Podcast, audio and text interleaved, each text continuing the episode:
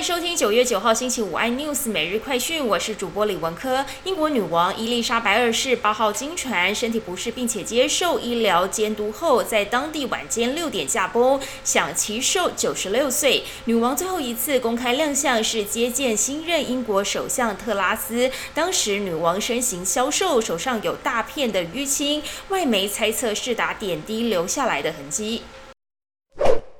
英国女王传病危消息的时候，孙子哈利王子正在英国出席活动，接获讯息，随即赶赴女王休养的苏格兰，但却已经为时已晚。他的专机尚未落地，女王驾崩的死讯已经传出，有英国媒体拍到他打着黑色领带，搭车前往女王的城堡，神情落寞，妻子梅根没有同行。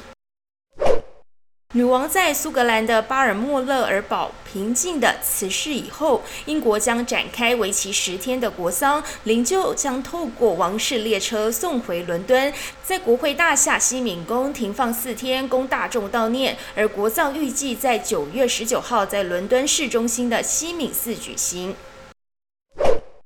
女王过世以后，留下大约一百三十二亿台币的遗产，将全数由继位的查尔斯继承。按照英国新的规定，查尔斯不需要缴交任何遗产税给英国政府。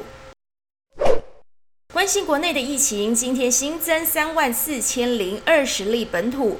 两百四十例境外移入，另外增加五十五例死亡。各县市中，以新北市破七千例最多。更多新闻内容，请锁定有线电视四十八八十八 MOD 五百零四三立财经台 News，或上 YouTube 搜寻三立 iNews。感谢台湾最大 Podcast 公司声浪技术支持。您也可以在 Google、Apple、Spotify、KKBox 收听最新 iNews 每日快讯。